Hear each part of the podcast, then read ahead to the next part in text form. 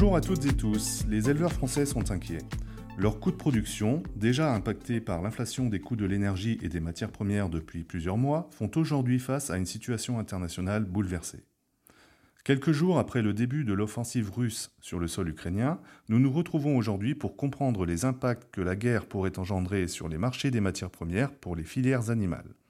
À mes côtés, Mathilde Leboulch, ingénieure d'études économiques à l'IFIP Institut du Port, nous apporte son expertise sur la situation.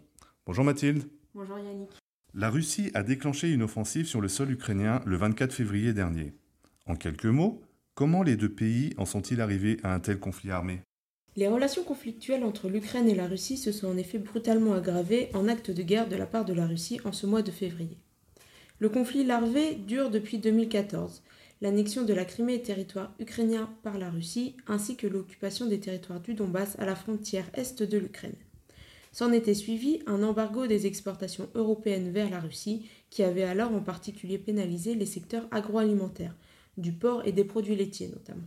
La Russie et l'Ukraine sont deux fournisseurs importants d'intrants pour les filières animales, que ce soit au niveau des céréales, mais aussi des engrais et de l'énergie. Ce conflit aura donc des répercussions sur les marchés mondiaux, européens et bien entendu français. Connaissons-nous le poids représenté par les deux pays sur le marché des matières premières végétales? Absolument Yannick. La Russie et l'Ukraine sont deux grands producteurs mondiaux de céréales. En 10 ans, la Russie a doublé sa production de blé. Cette production est majoritairement tournée vers l'export. La Russie est aujourd'hui le premier exportateur de blé mondial, répondant à environ 20% de la demande sur ce marché. L'Ukraine, comme la Russie, est aussi un grand producteur de céréales, grâce notamment à ses terres noires à l'est du pays, les plus fertiles du monde. Les terres sont profondes et très riches en humus.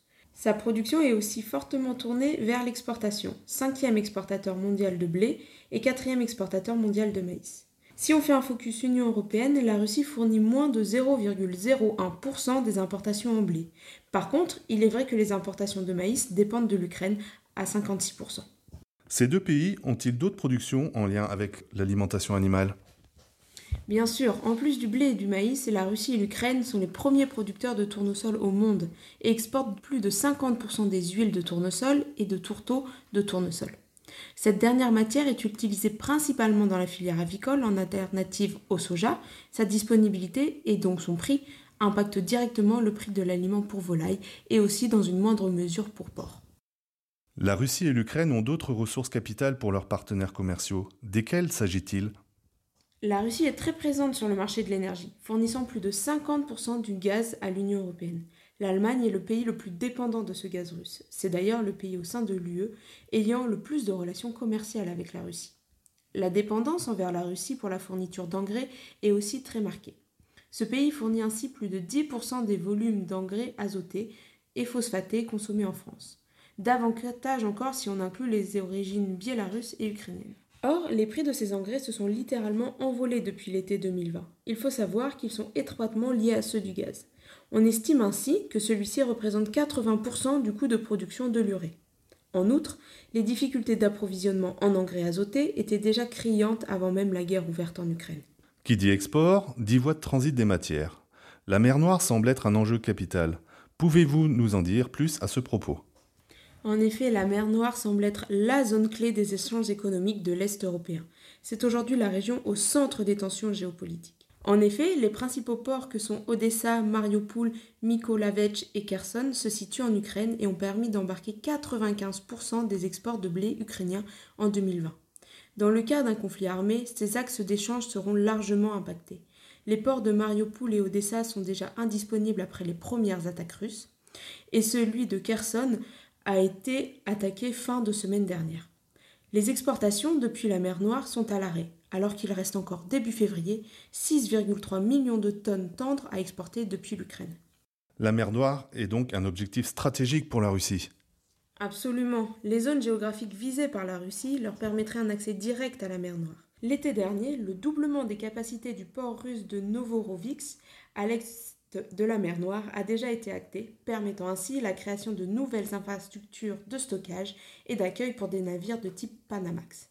L'accès à la mer Noire est un véritable enjeu géopolitique et de compétitivité à l'export des pays. D'ailleurs, aujourd'hui, les sanctions de l'Union européenne visent directement les entreprises de ce port.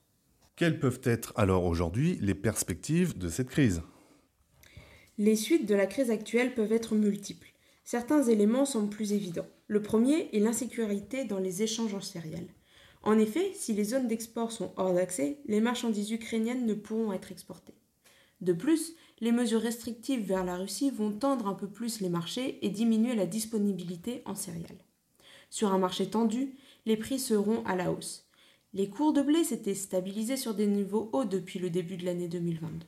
Les prix à l'export ukrainien avaient profité de la faiblesse de la monnaie et de la disponibilité pour devenir particulièrement compétitifs.